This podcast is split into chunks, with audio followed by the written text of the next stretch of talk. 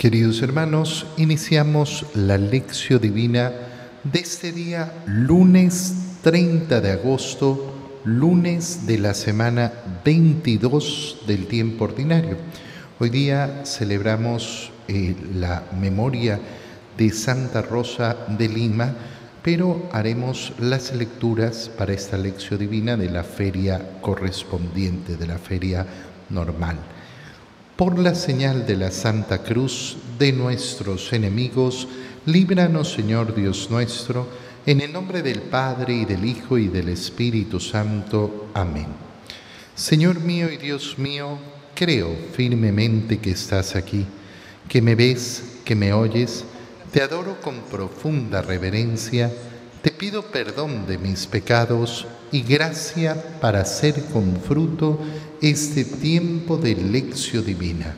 Madre mía Inmaculada, San José, mi Padre y Señor, Ángel de mi guarda, interceded por mí.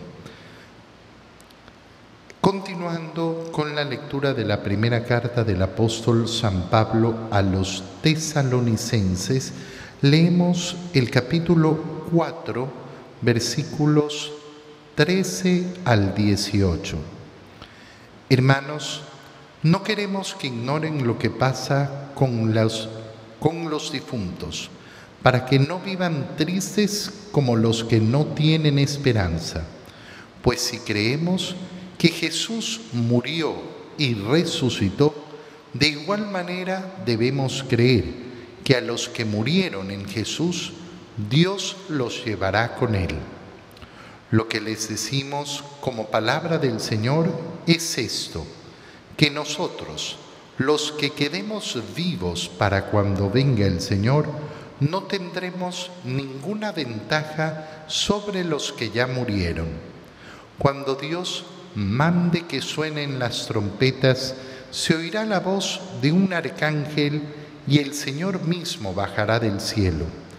Entonces, los que murieron en Cristo resucitarán primero, después nosotros, los que quedamos, los que quedemos vivos, seremos arrebatados juntamente con ellos entre nubes por el aire para ir al encuentro del Señor. Y así estaremos siempre con Él. Consuélense pues unos a otros con estas palabras. Palabra de Dios. Al continuar entonces la lectura de esta carta de San Pablo a los tesalonicenses, San Pablo toca el tema de los difuntos, el tema del juicio, el tema del último día. Es decir, que en esta parte de la carta entra en lo que en teología se conoce como la escatología, es decir, eh, la doctrina del día final, del tiempo final, de los últimos, eh, últimos tiempos. ¿Qué hay, que tener, ¿Qué hay que tener claro sobre el tema? De el último día, los últimos tiempos. Bueno, nosotros vivimos los últimos tiempos. Ah, el Padre está vaticinando el fin del mundo. No. Vivimos los últimos tiempos desde la llegada de nuestro Señor Jesucristo. Cuando hablamos de los últimos tiempos, y es sumamente importante tener claro esto, estamos hablando que ya no hay una nueva etapa en la historia de la salvación. La historia de la salvación que se fue desarrollando por etapas eh, consiste en esencia en dos partes, la antigua alianza y la nueva alianza. Esa antigua alianza se constituyó paso a paso, desde el pecado original, pasando por eh, esa primera, eh, primera muestra de alianza con Noé, llegando a la alianza ya verdadera, profunda con Abraham. Cómo se fue constituyendo esa alianza con, eh, con sus hijos, Isaac y Jacob. y de manera especial cómo se constituye ese pueblo de Dios al ser liberado de Egipto con Moisés y cómo es llevado ese pueblo a la tierra prometida y cómo se le envían profetas para conducir a ese pueblo. El último profeta fue Juan el Bautista, aquel predecesor de nuestro Señor. Y de ahí inicia la nueva alianza, la venida del Mesías. ¿Y por qué no, va, no habrá otro tiempo? Porque ya no puede enviarnos el Señor nada más. Nos ha enviado a su propio Hijo, a su propio Hijo. El Hijo de Dios, el Verbo de Dios, se ha hecho hombre. Por tanto, ya no hay ningún paso más. Vivimos, por tanto, los últimos tiempos, sí. En la historia de la alianza vivimos los últimos tiempos. Y San Pablo entonces le dice a los tesalonicenses de una forma muy clara, no queremos que ignoren lo que sucede con los difuntos. ¿Para qué? Para que no vivan tristes, para que no vivan tristes. Qué importante estas palabras, ¿por qué? Porque nos están diciendo cómo enfrenta el cristiano la muerte de sus familiares. ¿Cómo enfrenta el cristiano la muerte de sus seres queridos? ¿La enfrenta con pena? Sí, lógicamente. De eso no hay duda. Los cristianos no somos locos. No, no nos ponemos a bailar en, en el velorio. No nos ponemos a saltar de alegría, no sacamos globitos. No, no hay, hay, personas que hoy en día no quieren vivir el duelo, no quieren vivir el dolor lejos de nosotros. No, es que yo tengo, eh, yo tengo confianza y fe de que está mejor ahora. Sí, por supuesto, pero hay un dolor de que esta persona ya no está con nosotros. Hay un dolor en la separación. Y tengo que vivirlo. Tengo que vivirlo. No puedo eh, pretender ponerme una careta, eh, no puedo pretender decir que no, eso, eso no es importante. Claro que es importante. Una persona que ha sido importante en mi vida y ya no está, deja un hueco en el corazón. Y yo tengo, por tanto, que enfrentar ese dolor. Pero lo que nos dice San Pablo es que no podemos vivir tristes. Enfrentar el dolor, sí, por supuesto. Y ese dolor al ser enfrentado se irá superando, irá pasando, sobre todo en la esperanza que me permite no vivir triste. Por eso dice que aquellos que viven tristes por la muerte de sus amigos, de sus familiares, son aquellos que no tienen esperanza, que no tienen esperanza. Y entonces, claro, el cristiano es todo el contrario. Si mi vida no está llena de esperanza, entonces significa que mi vida no es la vida del cristiano. La vida del cristiano está caracterizada por la esperanza con la que vivo, la esperanza con la que me enfrento a todo. ¿Cómo me enfrento eh, a las situaciones de cada día? Con esperanza. ¿Cómo me enfrento a la enfermedad? Con esperanza. ¿Cómo me enfrento al pecado? Con esperanza con la esperanza de salir del pecado, con la esperanza de la redención.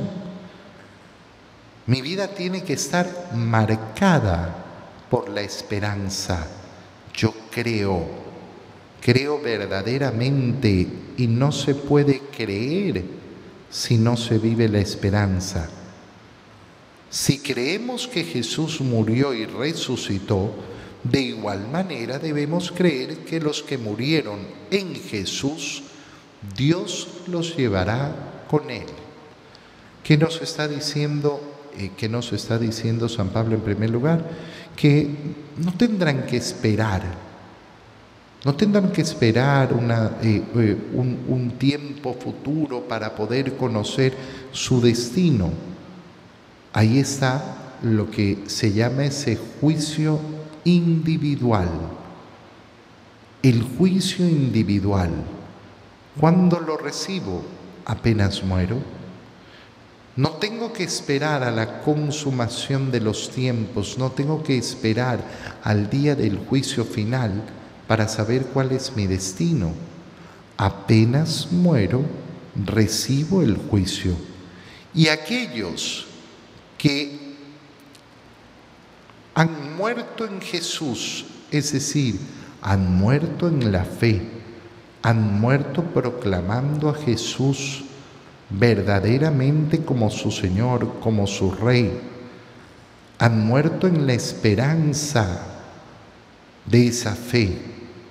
Han muerto en la gracia de Dios. Dios los llevará con Él. San Pablo no se detiene a ver si ese llevar con Él significa, eh, significa de modo inmediato o pasando por el purgatorio pero porque no necesita entrar en ese tema. A veces las personas se confunden pensando que hay varias alternativas. No, no existen alternativas. Hay solo dos alternativas. O yo me salvo o me condeno. Pero ¿y las almas del purgatorio? Las almas del purgatorio son salvadas. No está en el purgatorio aquel que no se va a salvar. No, no. No es que eh, existe la posibilidad de reprobar el purgatorio. Ah, no pasó el purgatorio, que vaya al infierno entonces. Entonces existen dos condiciones, solo dos condiciones cuando uno fallece la salvación o la condena. No hay otra. Tampoco existe la posibilidad de que el alma elija no pertenecer a ninguna de estas condiciones. No, no, es que se fugó. Se fugó y se fue a dar la vuelta por ahí y se quedó, no, no, no quiso aceptar la voluntad de Dios y entonces se fugó el alma. Un alma fugadita que anda dando vueltas llámese las almas errantes o los espíritus chocarreros. No. Hay dos condiciones para el alma de una persona que muere, la salvación la condena. No existen más condiciones. Lo que decimos como palabra del Señor es esto. Nosotros los que vamos a quedar vivos cuando llegue el último día, cuando venga el Señor, no tendremos ventajas sobre los que murieron. ¿Por qué? Porque aquellos que murieron desde el momento de su muerte ya gozan de esa salvación o ya sufren la condena. Y cuando Dios mande que suenen las trompetas, se oirá la voz del arcángel y el Señor mismo bajará del cielo. Y entonces los que murieron en Cristo resucitarán primero. Es muy preocupante, sumamente preocupante, cuántas personas católicas, de toda la vida católicas, formadas en colegio católico, 12 años en colegio católico, y que no esperan la resurrección, que no tienen claro que nuestro destino final es resucitar. Hay personas que están convencidas que la vida eterna es ser como angelitos con alitas y todo, y entonces vamos a estar ahí en, en una nube volando. No, hermano mío, no es nuestra fe. Nuestra fe es participar de la resurrección de Cristo. ¿Y qué significa? Que esa alma que ha sido separada del cuerpo en el momento de la muerte, volverá a unirse al cuerpo, a un cuerpo glorioso, a un cuerpo que ya no morirá, que será inmortal. Ese es el destino. Y los primeros en resucitar serán los que murieron en el Señor.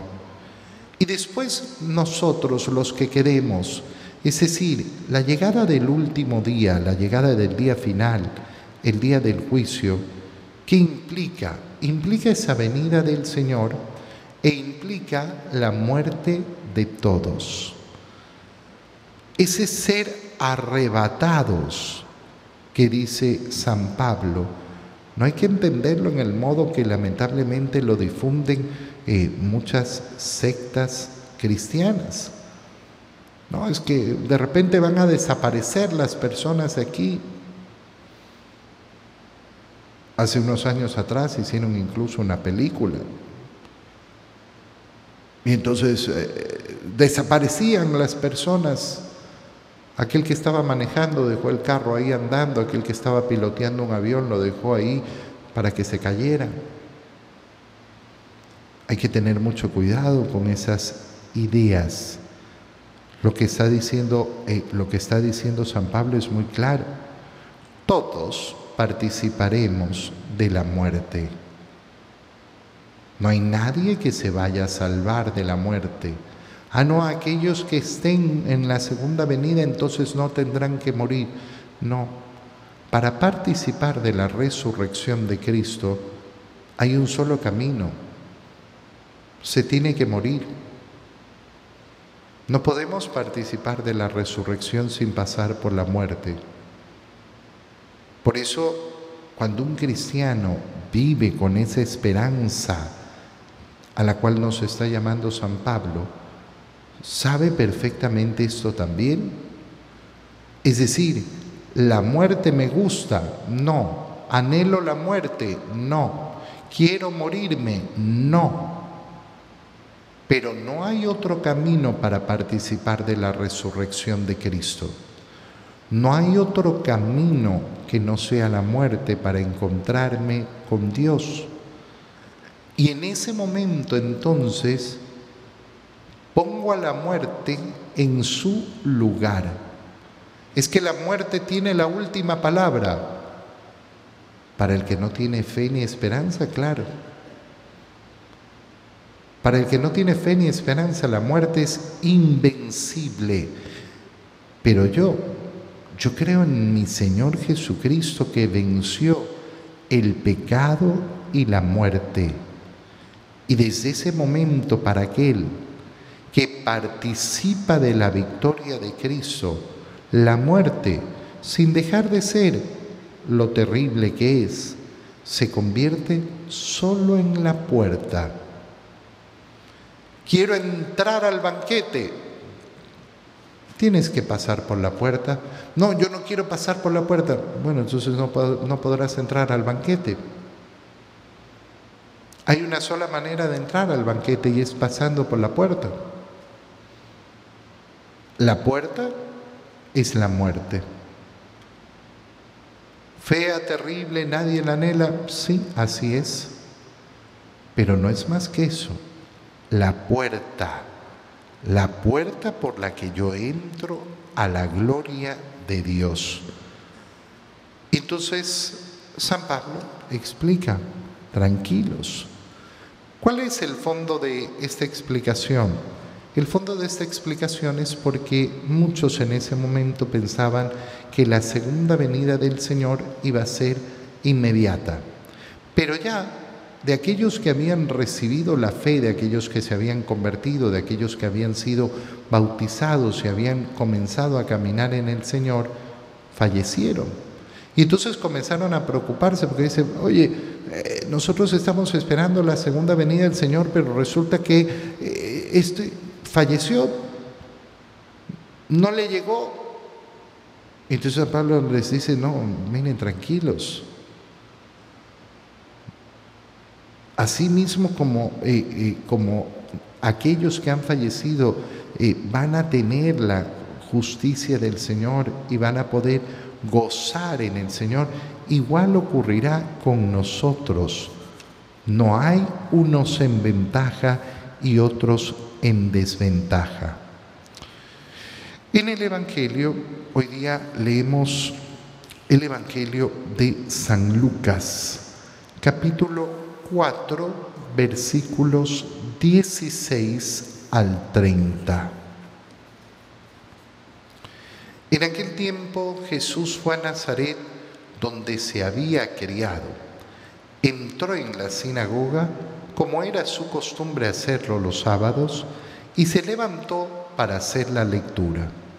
Se le dio el volumen del profeta Isaías, lo desenrolló y encontró el pasaje en que estaba escrito, El Espíritu del Señor está sobre mí, porque me ha ungido para llevar a los pobres la buena nueva, para anunciar la liberación a los cautivos y la curación a los ciegos, para dar libertad a los oprimidos y proclamar el año de gracia del Señor.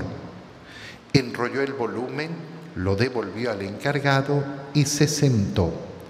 Los ojos de todos los asistentes a la sinagoga estaban fijos en él.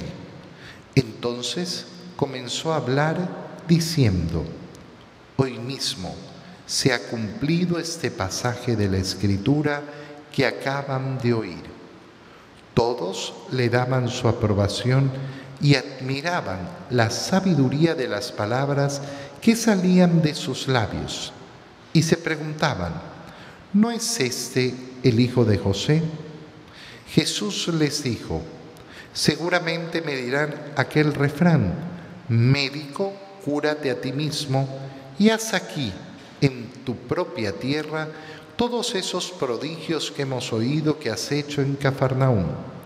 Y añadió, yo les aseguro que nadie es profeta en su tierra. Había ciertamente en Israel muchas viudas en los tiempos de Elías, cuando faltó la lluvia durante tres años y medio, y hubo un hambre terrible en todo el país. Sin embargo, a ninguna de ellas fue enviado Elías, sino a una viuda que vivía en Sarepta, ciudad de Sidón. Había muchos leprosos en Israel, en tiempos del profeta Eliseo. Sin embargo, ninguno de ellos fue curado, sino Namán, que era de Siria.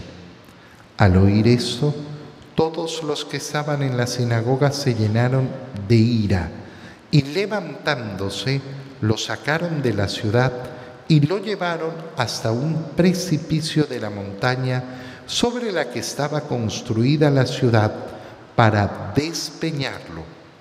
Pero él, pasando por en medio de ellos, se alejó de allí. Palabra del Señor. Hemos eh, entrado hoy día en la lectura del Evangelio de San Lucas, porque en este ciclo en que nos dedicamos los días domingos a la lectura del Evangelio de San Marcos, eh, el Evangelio de San Marcos es el más corto de los Evangelios. Y entonces, por eso hemos estado leyendo el Evangelio de Mateo durante la semana y ahora eh, leemos también parte del Evangelio de San Lucas. Y llegamos entonces ahora al inicio de la predicación del Señor, cuando va por primera vez a Nazaret, después de haber sido bautizado en el Jordán, es después de haber iniciado su misión pública. ¿Qué es interesante en este Evangelio? En primer lugar, cómo el Señor toma siempre la iniciativa en la sinagoga para hacer la lectura y para enseñar. Agarró el volumen del profeta Isaías y leyó, el Espíritu del Señor está sobre mí, me ha ungido para llevar a los pobres la buena nueva, para anunciar la liberación, para proclamar el año de gracia del Señor. Y cuando envuelve el rollo y comienza a enseñar qué es lo que dice, hoy se ha cumplido este pasaje. Yo soy el ungido, está diciendo el Señor. ¿Qué significa ser el ungido? Ser el Cristo. Yo soy el Cristo. Yo soy aquel que ha sido ungido para anunciar la buena nueva, para llevar la liberación a los cautivos, la sanación y dar el año de gracia.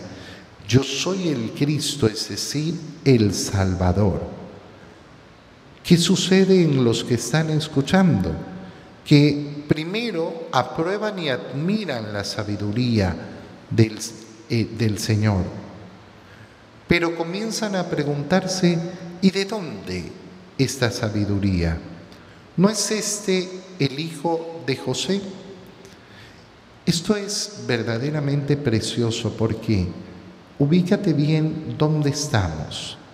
Jesús ha ido a Nazaret por primera vez después de su bautizo en el Jordán.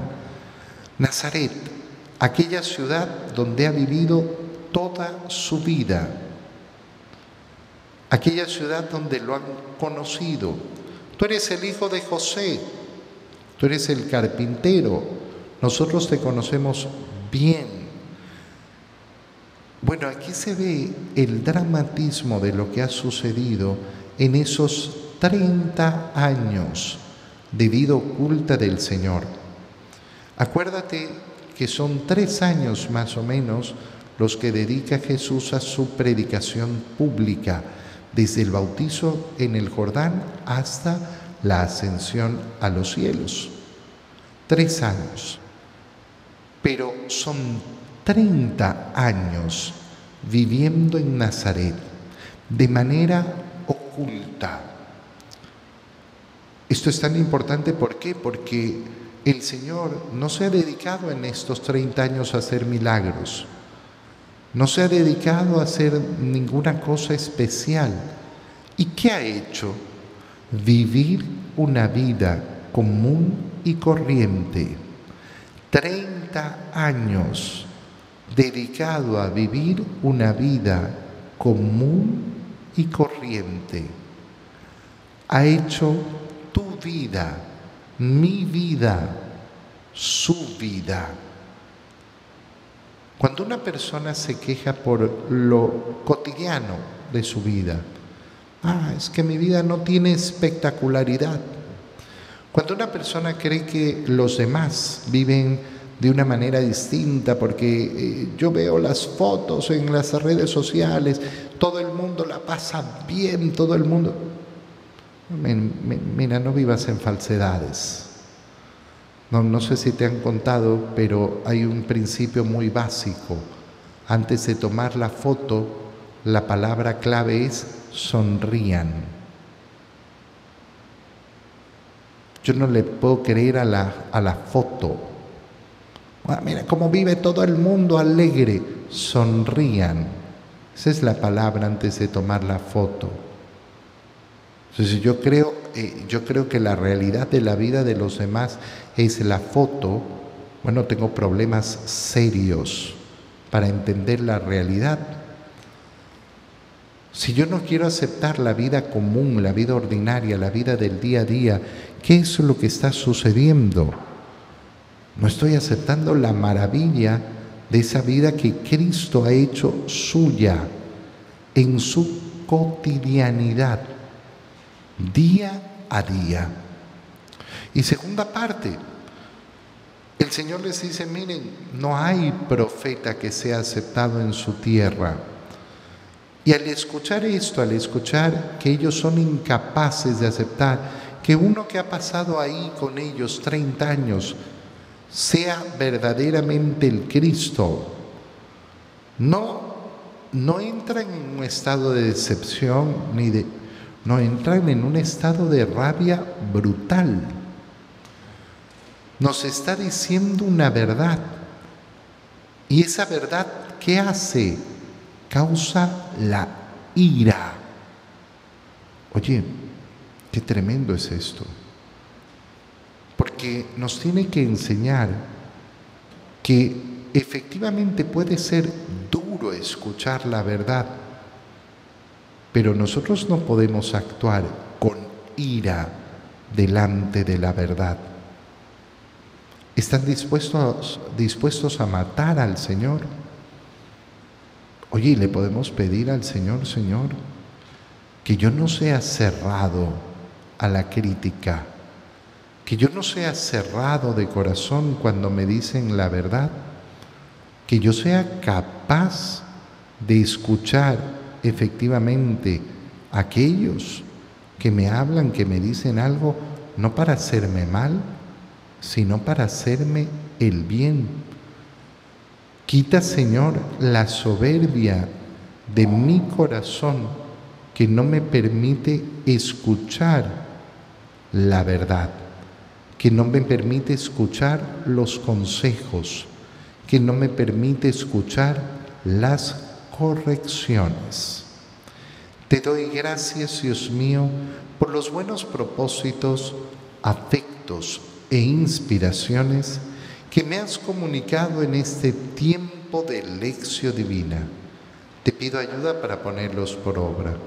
Madre mía Inmaculada, San José, mi Padre y Señor, Ángel de mi guarda, interceded por mí. María, Madre de la Iglesia, ruega por nosotros. Queridos hermanos, que tengan un feliz día.